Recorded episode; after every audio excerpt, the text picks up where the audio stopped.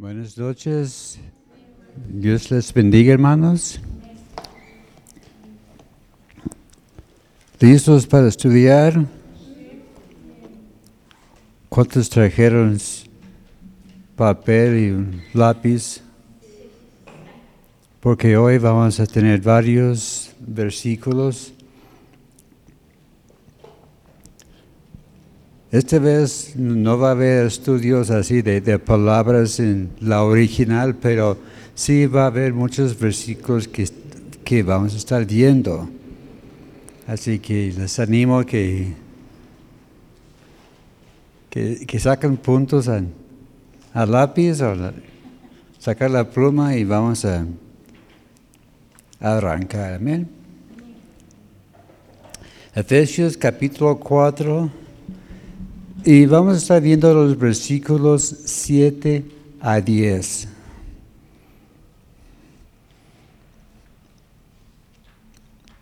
Así que vamos pasito a pasito,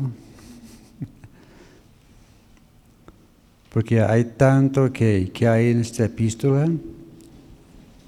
Y vamos a estar viendo el tema, la obra de Cristo en cuanto a la unidad. Porque Cristo tiene, mucho que ver con la unidad en la iglesia. Como sabe, sabemos que Él es la, la piedra fundamental y sobre Él está fundada la iglesia. Y vamos a estar viendo bueno, lo que tiene que ver Cristo con, con todo esto. Efesios capítulo 4, verso 7. Pero a cada uno de nosotros fue dada la gracia conforme a la medida de don de Cristo. Por lo cual dice, subiendo a lo alto, llevó cautiva la cautividad y dio dones a los hombres. Y esto de que subió, que sino que también había descendido primero a las partes más bajas de la tierra. El que descendió es el mismo que también subió por encima de todos los cielos para llenarlo todo. Señor, gracias te damos por tu palabra en esta tarde. Gracias, Señor, por mis hermanos presentes. Señor, también por aquellos que van a estar escuchando después el mensaje. Pedimos que nos des, Señor, en esta tarde oídos para oír, Señor, un corazón dispuesto para recibir, Señor. Pedimos que esta palabra va a ser sembrada en buena tierra, que va a dar fruto, fruto en abundancia, Señor. Gracias por guiar mis pensamientos, mis palabras, y gracias, Señor, por todo que tú vas a hacer en esta tarde y te daremos la honra y la gloria en nombre de Cristo Jesús. Amén. Okay. Muy bien. Pero vamos a seguir adelante en, nuestro estudio, como ya vimos hace ya tres semanas, estamos ya entrando en la parte práctica de esta epístola. Vimos en los primeros tres capítulos las cosas doctrinales. Y en el capítulo 4 empezamos viendo formas prácticas de poner por obra lo que hemos aprendido. Es como cuando uno está estudiando una carrera, el primer paso es aprender lo básico, ¿verdad? Así que sin, sin base, pues va, va, a entrar allá y pues, ¿qué, estoy haciendo aquí, verdad? Es como meter un chiquillo en una, una clase de, de álgebra o de cálculo y apenas sabe que dos y dos son cinco. Digo que dos y dos son cuatro. Pero también en cuanto a, la doctrina de Cristo hay que poner un base primero para saber qué creemos y por qué creemos lo que creemos. Y ahora vamos a poner en práctica estas cosas. Porque Dios quiere que, que ese conocimiento baja como medio metro. Del cerebro al corazón, ¿verdad? Y así que la, palabra va a, tener su obra completa y perfecta en nuestras vidas. Estamos viendo cómo caminar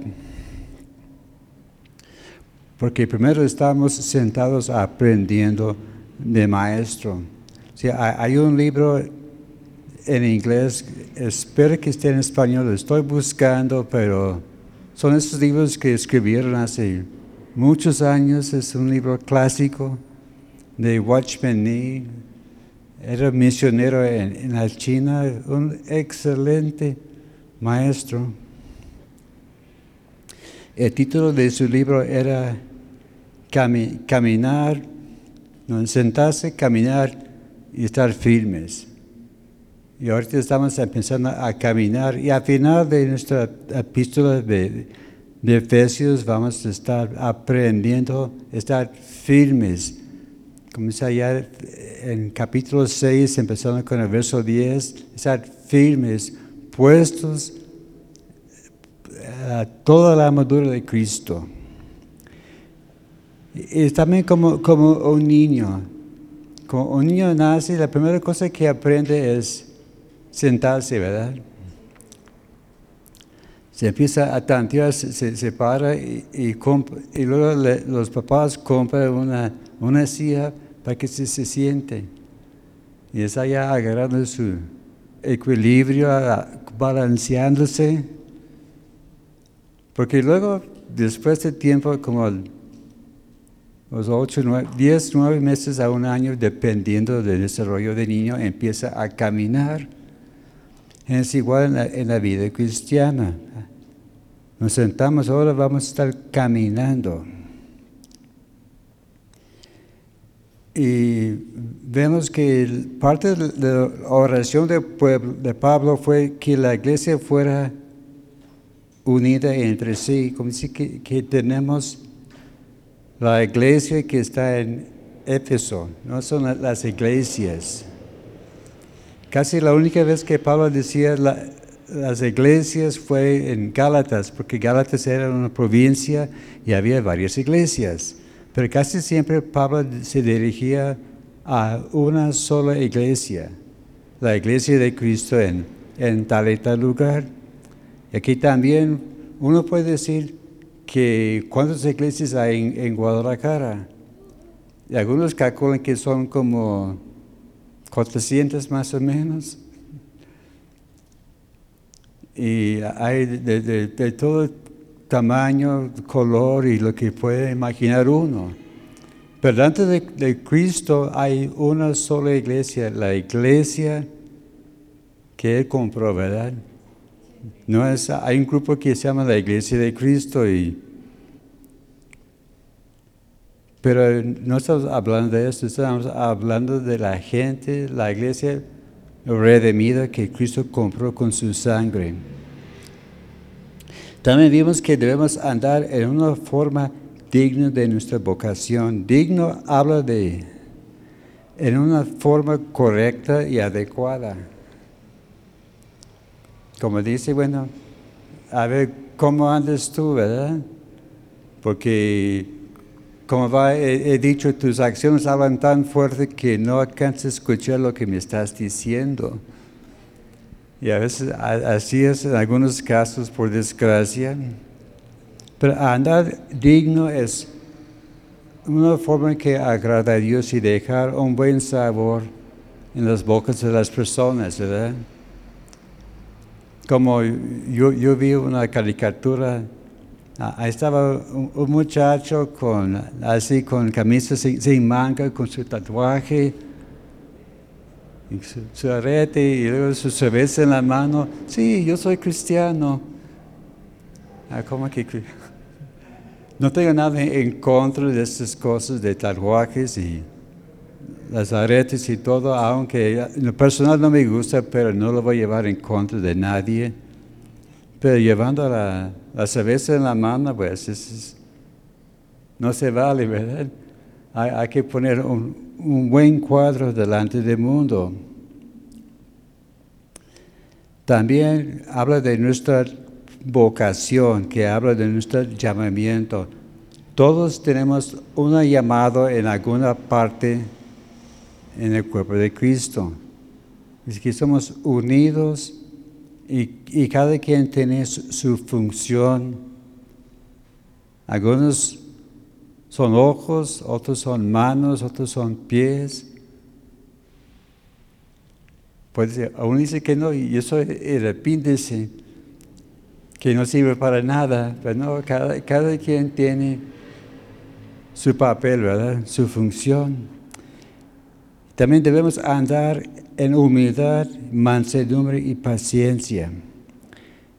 Y, eh, Pablo dijo, como vimos hace como 15 días, solícitos, pronto para andar en, en áreas. En el último estudio, hace ocho días, vimos la unidad que hay en la iglesia. Somos un cuerpo. Somos un espíritu, tenemos una esperanza, tenemos un Señor, una fe, un bautismo y un Padre y Dios. Padre y Dios es una sola persona. Y ahora vamos a, ver la distribución de los dones espirituales y qué tiene que ver Cristo con el ministerio. En el versículo 7 de nuestra lectura vimos que a cada uno de nosotros fue dada la gracia conforme a la medida de don de Cristo. Eh, aquí nos muestra que en la iglesia hay diversidad Gracias a Dios que todos somos diferentes. ¿Puede imaginar una iglesia y que todos son iguales? Hazte cuenta que son clones, son una copia de la otra persona, que, le están sacando como, como copias, ¿verdad? Y cada quien es igual. Qué aburrido, ¿verdad? Es como eh, eh, eh, en la familia, aunque sea pequeña la familia, vemos que hay diversidad.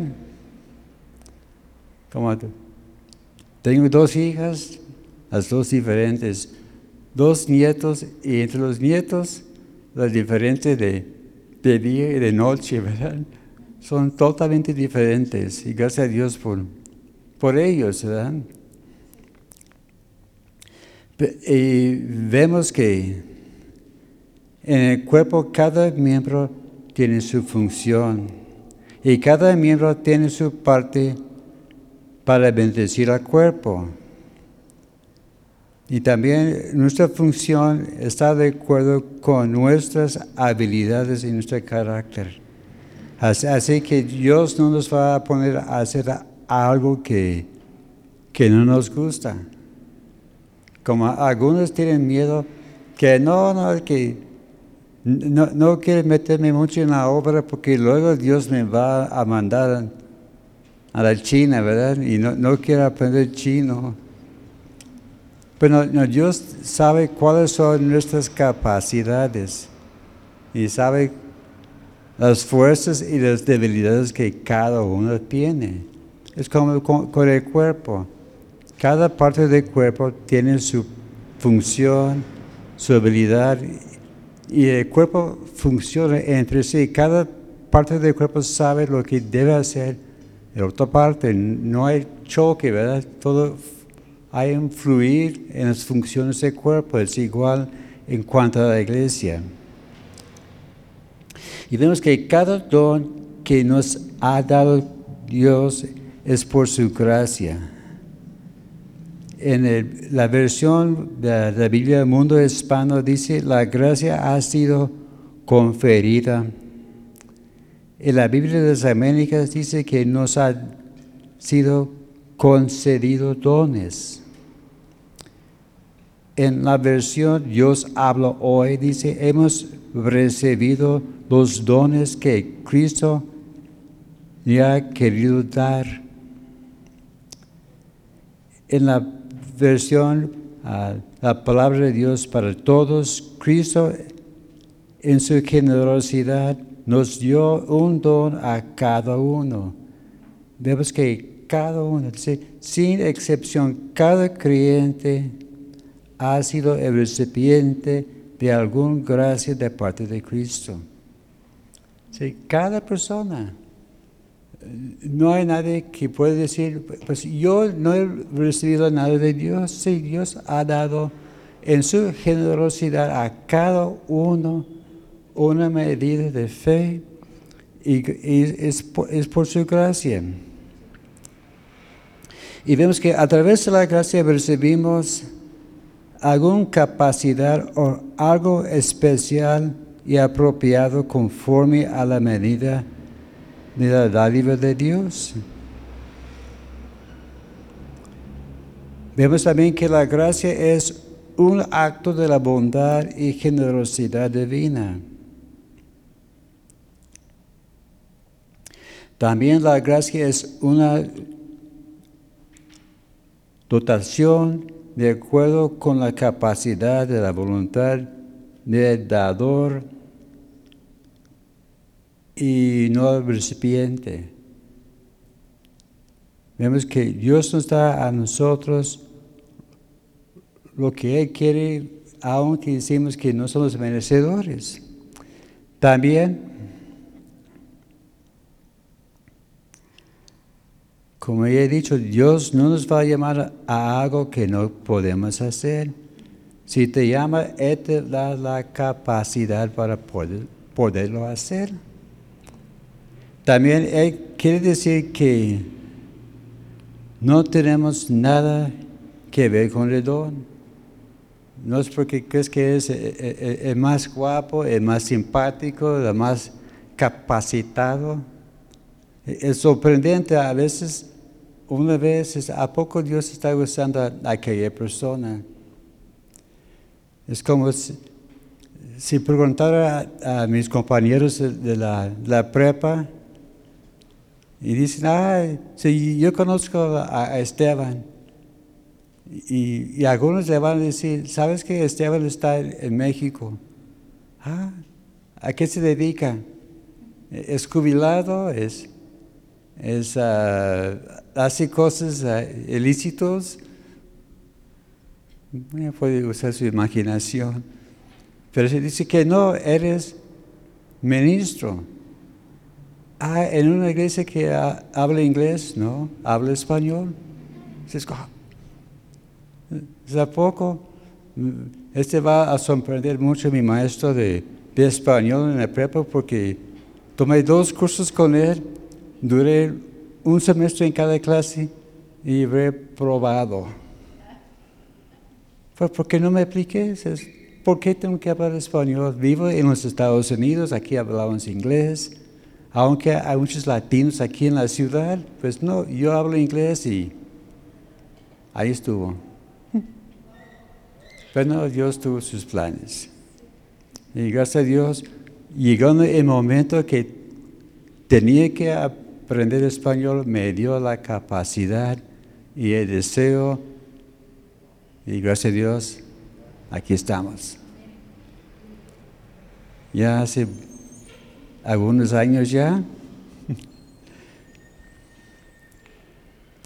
También este don ha sido conferida de acuerdo con el servicio o los ministerios que cada uno va a realizar, así Dios nos va a capacitar. Vamos a estar viendo en el próximo estudio o estudios los, los cinco ministerios y dos va capacitando a cada uno según el llamamiento que le ha dado. Entonces podemos decir, ¿cuál es ese don? Aquí dice el, el don de Cristo. ¿Cuál es el don de Cristo? Ese don es Él mismo. Allá en Juan 3, 16 dice, de tal manera amó Dios al mundo que ha dado a su Hijo unigénito. Ese regalo más grande que tenemos. Y si nos dio su Hijo, ¿cuánto más nos dará lo que necesitamos? También así que la gracia es según la medida del amor de Cristo. Continuamos, el segundo punto es el eh, eh, Cristo que fue exaltado allá en el versículo 8. Habla de que subiendo a lo alto llevó cautiva la cautividad y dio dones a los hombres. Pero esa es una cita, viene del que vamos a ver un rato, el Salmo 68. Pero la cosa es, Pablo en sus epístolas siempre estaba citando el Antiguo Testamento. En Romanos, en la epístola de Romanos, Pablo citaba el Antiguo Testamento por lo menos unas 19 veces. En 1 Corintios, unas 5 veces. Segundo de Corintios, cuatro veces. El Gálatas más lo citó una vez. Pero si vamos a, Hebreos, Hebreos está casi totalmente basado en citas del Antiguo Testamento, hablando de los sacrificios de Cristo y Melquisedec y todo el sacerdocio de Cristo. Entonces vamos a ver esta cita que Pablo está citando aquí Salmo 68, verso 18.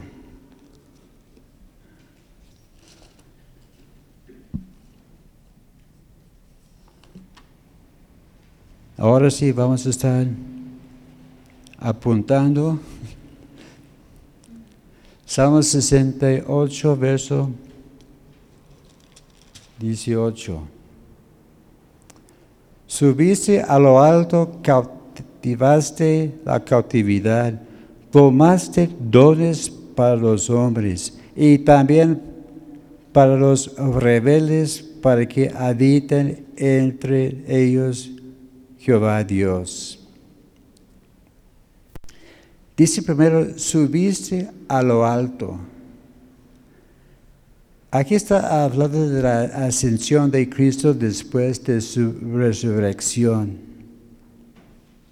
Y vemos que los evangelios y también el libro de Hechos, capítulo 1, habla de la ascensión de Cristo, que fue crucificado, se resucitó de entre los muertos, quedó aquí en la tierra 40 días. Y luego dijo a sus discípulos, ¿sabes qué chicos? Si quieren más cosas, si quieren lo mejor, si quieres la promesa del Padre, tengo que irme. Y fue llevado, fue subido a lo alto. Entonces Cristo mismo dijo que esto iba a suceder en Mateo capítulo 26, verso 64.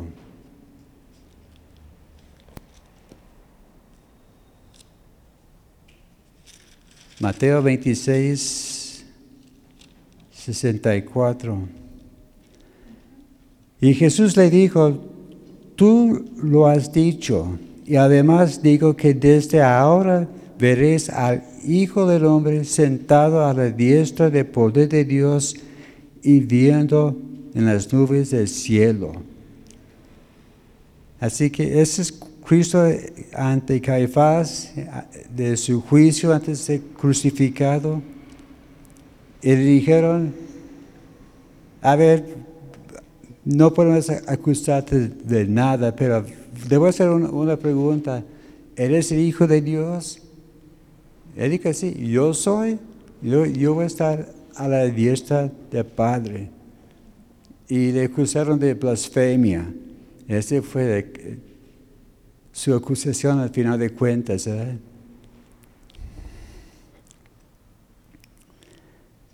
Y, también ve- vemos que Esteban allá en Hechos capítulo 7, cuando él fue apedreado, él dijo, yo veo al Hijo de Dios, Hijo del Hombre, al lado de- del Padre.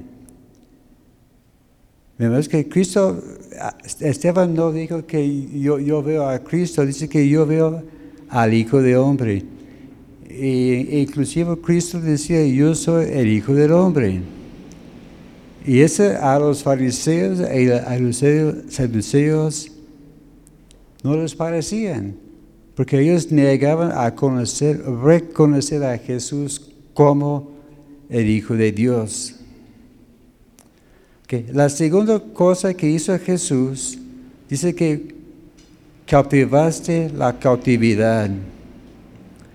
Que eso habla de las personas que, en que Cristo res- rescató de Hades cuando derrotó la muerte. Ese de la cautividad habla de rescatar un preso y darle libertad. Ese habla de alguna persona que ha sido capturada en la guerra. Puede referirse también a presos de, una conquista. Son cautivos, son como esclavos. Vemos un ejemplo en 1 de Samuel capítulo 30.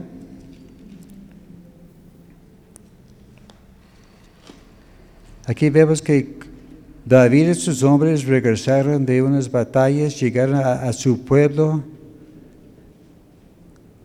a Silag, y se dieron cuenta que habían llegado los amanecitas y habían llevado cautivos a todos. Entonces Da- David se levantó con sus soldados, fueron y encontraron el enemigo y rescataron a los cautivos.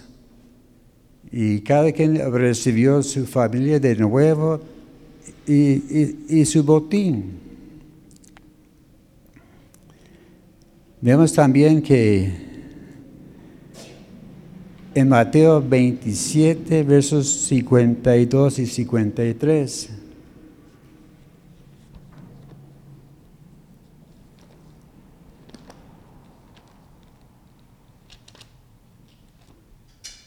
Mateo 27,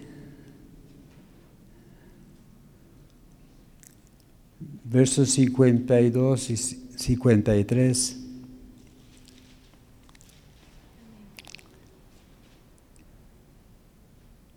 Aquí que cuando Cristo dijo, consumado es que se entregó su espíritu, y el velo del templo fue rascado de arriba hacia abajo. En el 52 dice, y se abrieron los, los sepulcros de muchos cuerpos de los santos que habían dormido y se levantaron. Fíjese, no dice que, los que habían muerto, dice, muerto, dice los que habían dormido, ¿verdad? Y salieron de los sepulcros después de la resurrección de él. Vinieron a la santa ciudad y aparecieron a muchos. Puede imaginarse la gente viendo a aquellas personas que habían muerto quién sabe hace cuánto tiempo y ahí están otra vez, vivos.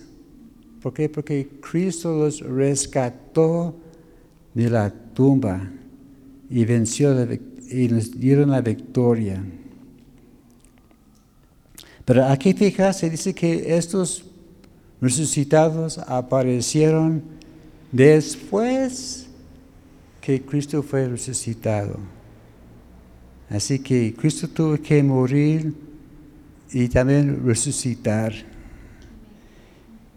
Porque vemos que sin resurrección no hay victoria. como dice allá en, en 1 Corintios 15, que si no hay resurrección estamos creyendo en vano. Si todo lo que crees no tiene ningún valor, pero la cosa es si hay resurrección. Así que tenemos la gran victoria. Y vemos que Cristo fue el primero entre ellos en Colosenses 1.18.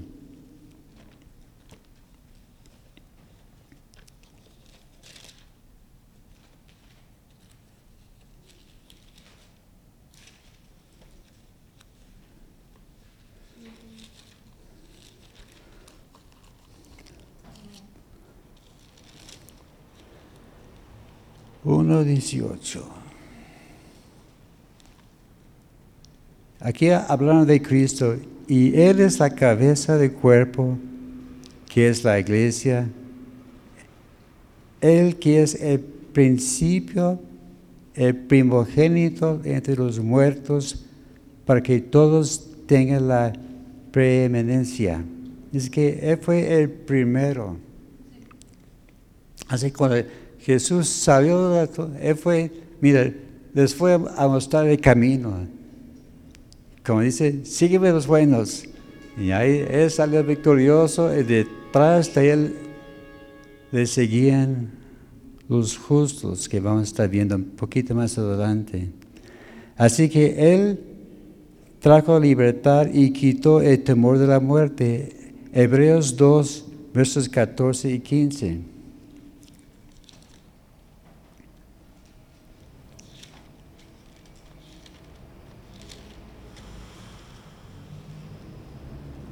Hebreos capítulo 2, 14 y 15.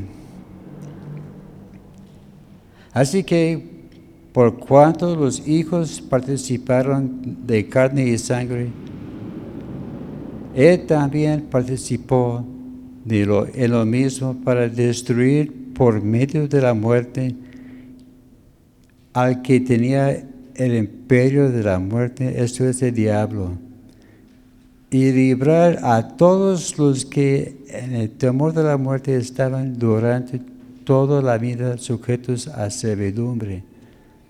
Así que gracias a Cristo no debemos tener miedo a la muerte.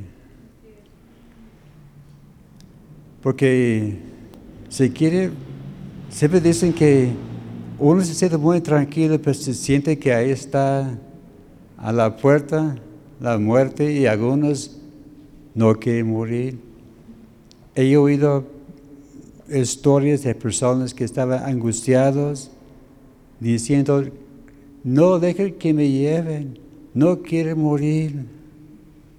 Y están angustiados porque no, están, no estaban preparados. Pero al contraste, aquellos creyentes, ¿sabes qué es?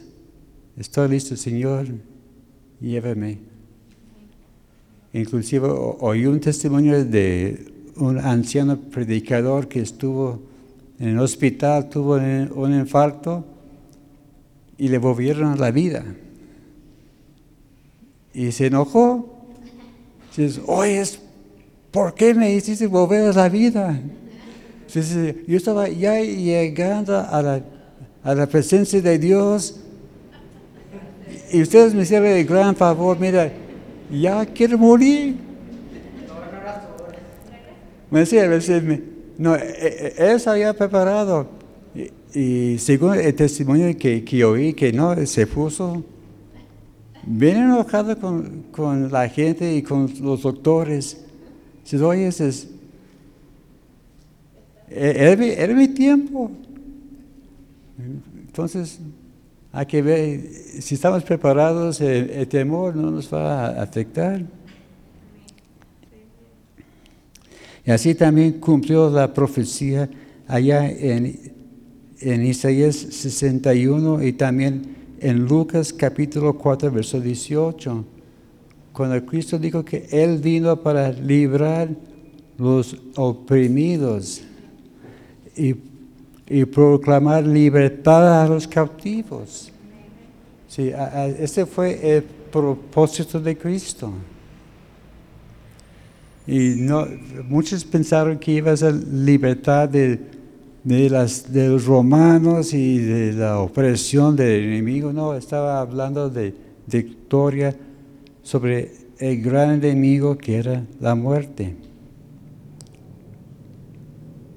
Pero también en cuanto a Cristo, para ascender hay que descender primero. Así que antes de subir, Él tuvo que, que bajar, bajó a la tierra. Y vemos que cuando murió, Él estaba trabajando. Allá en uh, 1 de Pedro, capítulo 3, versos 18 y 19.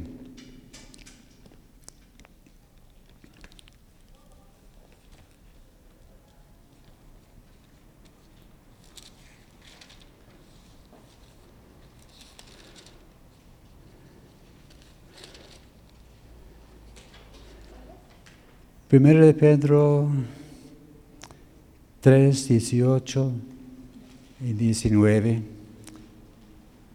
Porque también Cristo padeció una sola vez por los pecados, el justo por los injustos, para llevarnos a Dios, siendo a la verdad muerto en la carne, pero vivificado en el Espíritu, en el cual también fue y predicó a los espíritus encarcelados.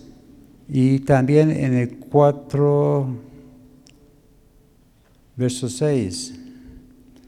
Porque por eso también ha sido predicado el Evangelio a los muertos para que sean juzgados en carne según los hombres, pero viven en el Espíritu según Dios.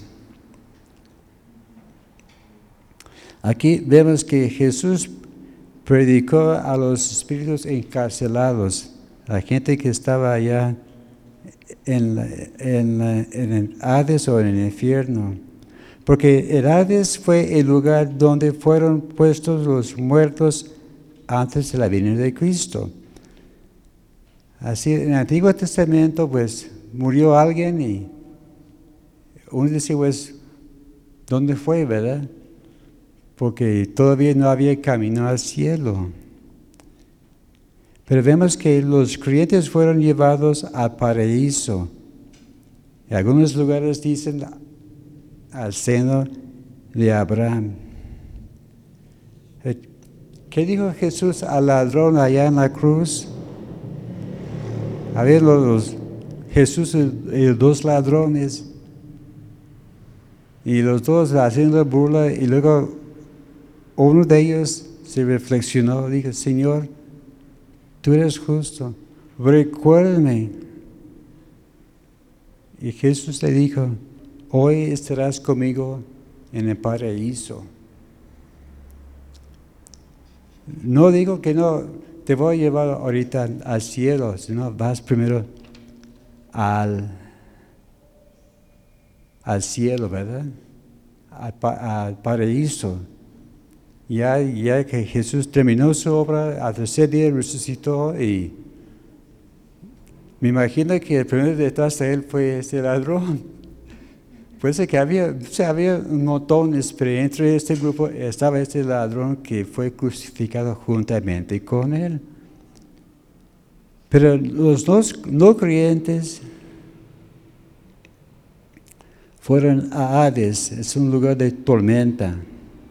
Ahí la gente estaba angustiados y tormentados.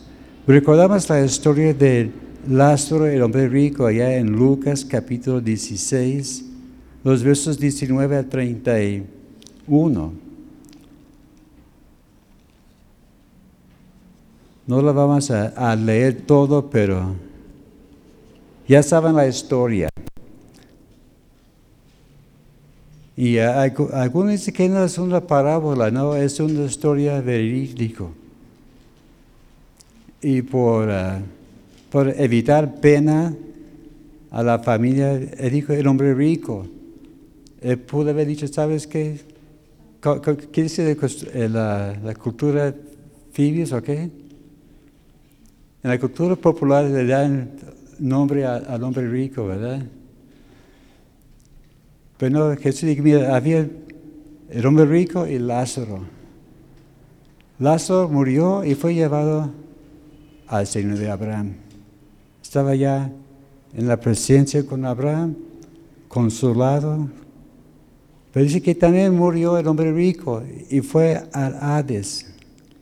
Y vemos que allá en, en el Hades había una división, ha- había dos compartimentos. Sea, había aquí el, el seno de Adán, de Abraham, y aquí era el lugar de tormenta. Y, y vemos que estaban conscientes estas personas ah, de todo lo que les rodeaban. Podía verse los unos a otros. Dice que el hombre rico levantó sus ojos y a, a distancia pudo ver a Lázaro y vio a Abraham. Y estaba ya angustiado pidiendo clemencia. Y vemos que ellos tenían memorias de cosas que le pasaron en la vida. Porque el hombre rico dijo, ¿sabes qué es? No quiero que vengan aquí mi familia. Envíelos, hagan que les, que les hable. Así que él estaba consciente que no, para mí ya es tarde, pero yo no quiero que, que vengan más personas. Pero pues no había forma de comunicar con ellos. Así, los que tienen contacto con los muertos es, es un engaño de, la diablo, ¿verdad?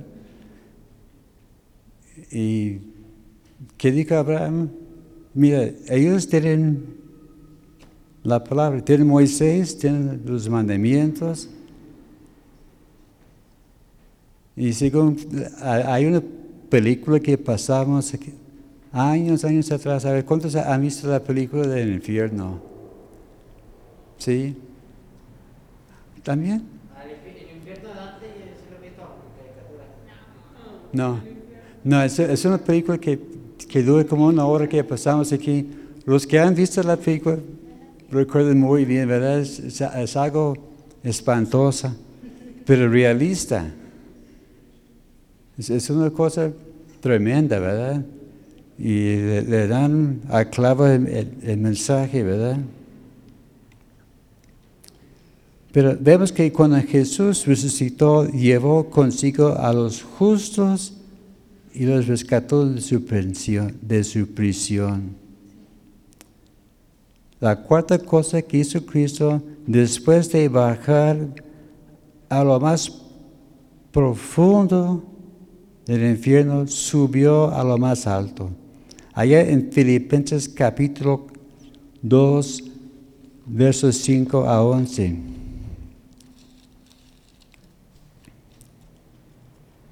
Efesios capítulo 2. Algunos ya, ya saben este versículo de memoria, ¿verdad? Esta porción.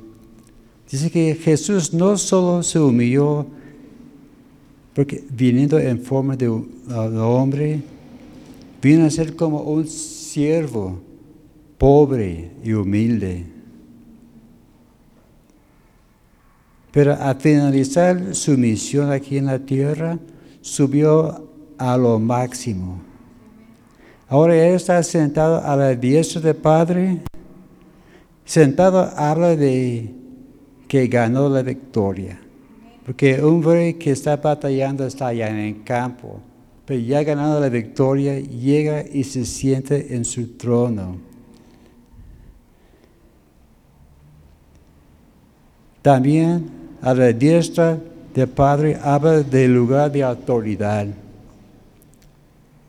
Ese fue el problema con la petición de, de Juan y Santiago, ¿verdad? Quieren estar a la, a diestra y a, la siniestra de, Cristo. El Señor, queremos uno a la derecha, otro a la izquierda. A ver, jugamos, a ver, ¿qui- ¿quién va a tomar cuál lugar? Y Cristo dijo, ¿sabes qué? No saben lo que está pidiendo. Porque ¿quién está a la izquierda de, de, de Padre? Ahí está Cristo, ¿verdad? No, a, su diestra, ¿verdad? A, a la, a la derecha de Cristo, ahí está, Cristo está a la, a la derecha del Padre. Así, Padre, a la izquierda de Cristo, ahí está Padre.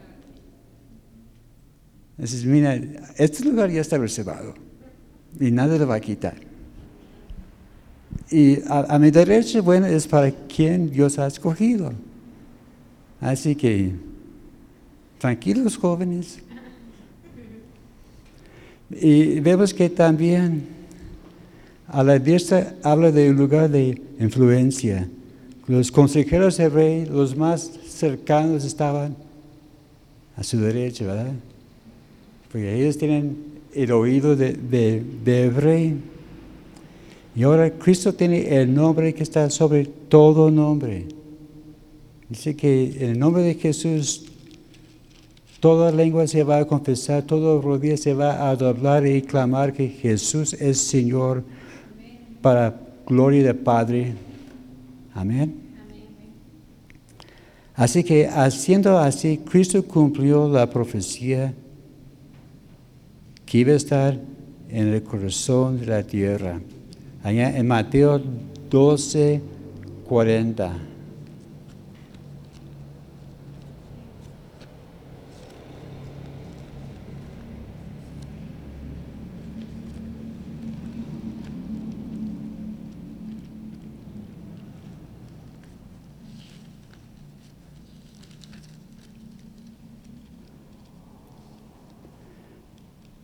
Porque Jesús dijo, Jesús dijo, porque como estuvo Jonás en el vientre del gran pez tres días y tres noches, así estará el Hijo del Hombre en el corazón de la tierra tres días y tres noches. Así que Jesús cumplió esa profecía. Venció la muerte allá en Hechos capítulo 2, versos 22 y 24. El, sermón de, de, Pedro. Y vemos que también los héroes de la fe estaban esperando la venida del de prometido Mesías en Hebreos 11, 13.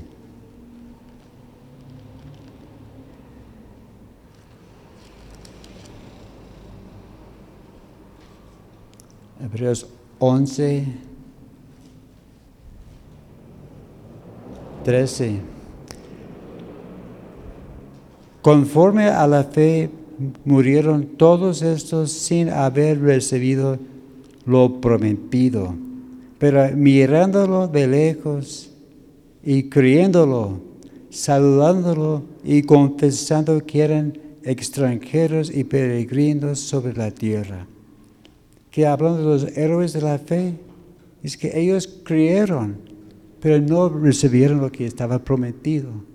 Dice, Señor, yo creo. Y ellos vieron de lejos que ya venía, un día de estos vendrá el Mesías. Él va a cumplir el plan y el propósito de, de Dios en la tierra. Y ellos sabían, ¿sabes qué? Un día nos va a rescatar. No sé cuándo, pero vendrá el día. Y sí, el día llegó, ¿verdad?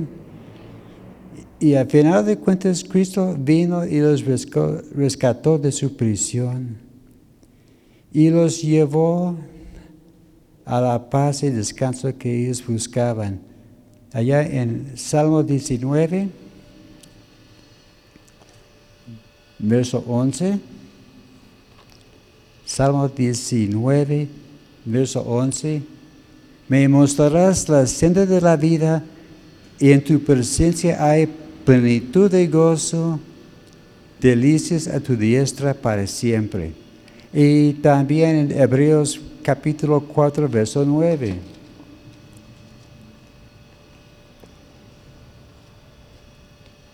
Hebreos 4, 9. Por tanto, queda un reposo para el pueblo de Dios. Así que ese reposo para ellos les llegó, ¿verdad? También a nosotros un día nos va a tocar descansar de nuestras labores. A veces nos cansamos y, pensamos, Señor, ¿hasta cuándo?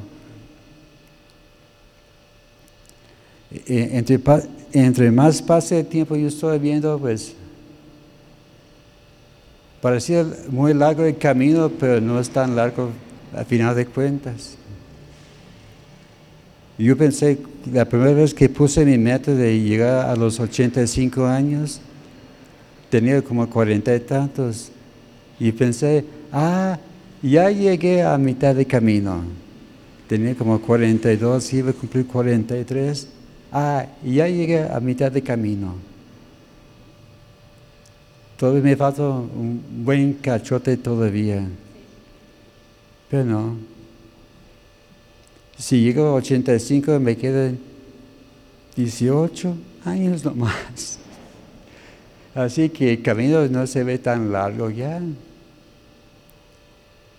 Pero si me da 85, si me da 90 o más, estoy listo. También en nuestra lectura vimos que dice que Cristo nos dio dones. A ver, ¿cuáles fueron esos dones? Primero nos dio el don del Espíritu Santo. Allá en, en Hechos capítulo 2, Cristo había prometido que no nos fue a dejar huérfanos, nos fue a dar el consolador, como, podemos ver en Juan capítulo 14. También ese del Espíritu Santo es conocido como la promesa del Padre.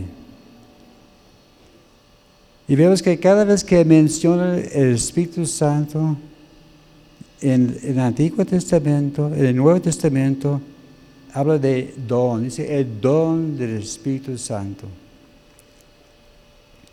Así que es un regalo que no nos cuesta. Es como decir, mira, le voy a regalar, ah, hoy es tu cumpleaños, mira, aquí está tu regalo y a la vez de una vez también la, la factura. a ver, para que me cobre, ¿verdad? Este no es regalo, ¿verdad? No, el regalo, a ver, ¿cuánto le cuesta? ¿No? Eh, le va a, preguntar a la persona, a ver, ¿cuánto, me, cuánto te costó? A veces hay la, la tentación, ¿verdad? A ver, a ver, ¿cuánto te costó esta cosa? Como mi, esposa, su, niño de compromiso, ella sabe cuánto me costó. Me costó una, guitarra. Hice un cambio. había alguien que le sobraba un anillo y, yo tenía, una guitarra. Dice, oye, me gusta tu guitarra. echamos un cambio. Y bueno, ella estaba de acuerdo. Y no, ¿sabes qué? Tengo otra guitarra que me, me habían prometido Así que, mira, aquí está tu guitarra, mira, ahí está tu anillo. Ya, ya tenía ya mi anillo de compromiso. Todavía la tiene ella. Y yo tengo otra guitarra. Así que, que todo salió bien. Que, otro don que Dios nos ha dado son los dones del Espíritu Santo allá en 1 Corintios capítulo 12, versos 7 a 11. Este vimos hace como dos años y medio, tres años. Sí, fueron como dos años. Sí, fue un poquito más, uh, justo antes de cuando me enfermara. Y dice que los dones del Espíritu Santo son para provecho. Y es el mismo Espíritu Santo que nos da estos dones. Y dice que los distribuye como Él quiere. Y son para la edificación del cuerpo y son útiles para ayudarnos a administrar mejor. Así son para nuestro provecho, son para ayudarnos. No es para decir, mire, para que podamos jactar, mira, yo tengo el, don de sanidades, no, yo tengo el, don de discernimiento del espíritu, no, son para ayudar mutuamente al cuerpo de Cristo. Y Dios nos da esos dones cuando los necesitamos. Así, cuando menos esperamos, llegan circunstancias, y estamos llenos del Espíritu Santo, Dios nos va a dar el don que necesitamos en el tiempo que lo necesitamos. El tercer don que tenemos son los dones de motivación. En Romanos capítulo 12,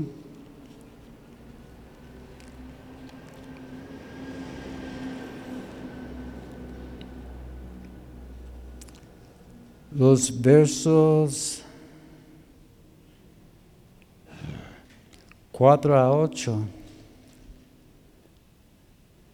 Aquí está hablando, hablando de esos dones que son ah,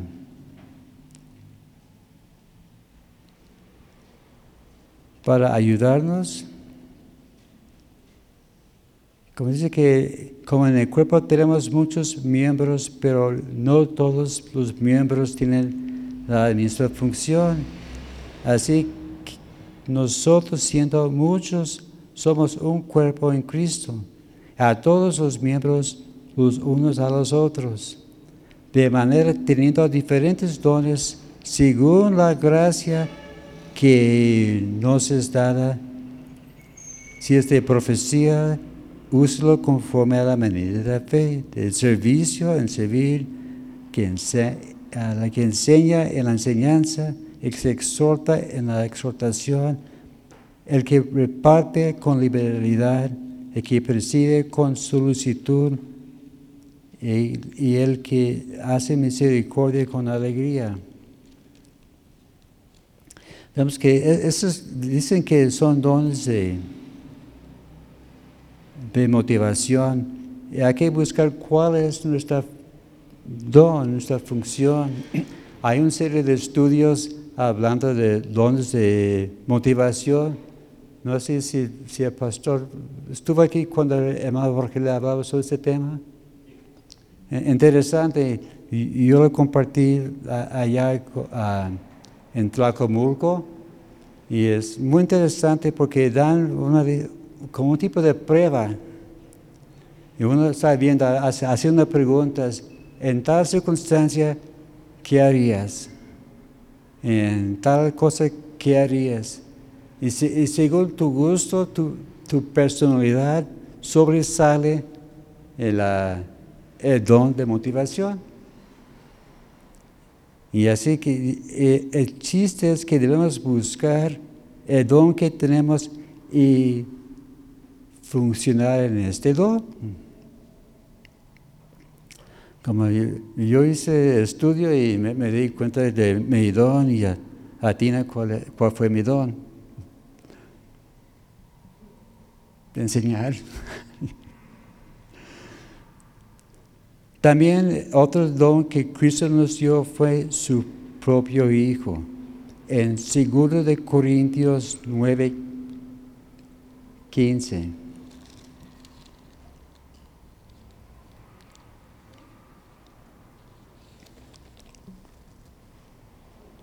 Según Corintios 9:15.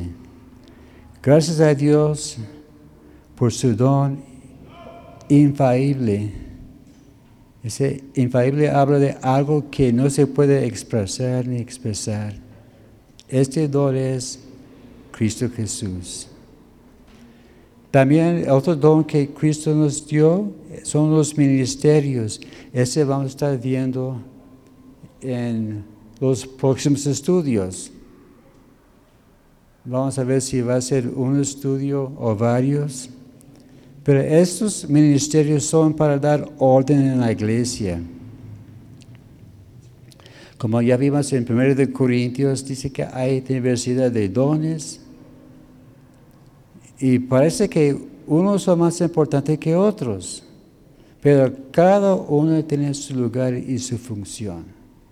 Uno puede decir, ¿cuál es más importante? ¿El profeta o el apóstol? ¿Evangelista? Bueno, es, el don más importante es el, el don que, ocupas en cualquier momento dado, ¿verdad? Ese es el, don perfecto. Entonces, ¿cuáles, ¿cuáles fueron los propósitos de estos dones? Primero, por la perfección, la perfección de los, los santos, en 2 de Corintios 13, 11. Segundo de Corintios 13, 11. Por demás, hermanos, tener gozo, perfeccionados, consolados y ser de un mismo sentir y vivir en paz. Y el Dios de paz y de amor estará con vosotros. Así que estos dones son para ayudarnos a ser completos. No habla que vamos a, no vamos a pecar más, habla de perfeccionar y usar en la obra que Cristo nos encargó. Entonces, ¿cuál debe ser nuestra actitud hacia los dones? Primero, de no descuidarlos. En primero de, Timoteo 4, 14. Primero de Timoteo 4, 14. No descuides el don que hay en ti, que te fue dado mediante profecía y la imposición de las manos del presbiterio.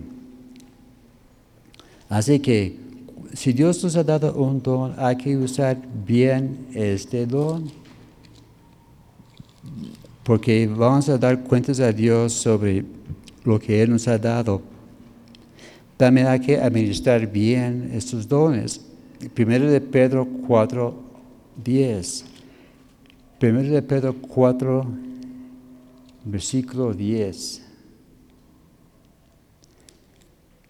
Cada uno según el don que ha recibido, ministralo y a, a los otros como buenos administradores de la multiforme gracia de Dios.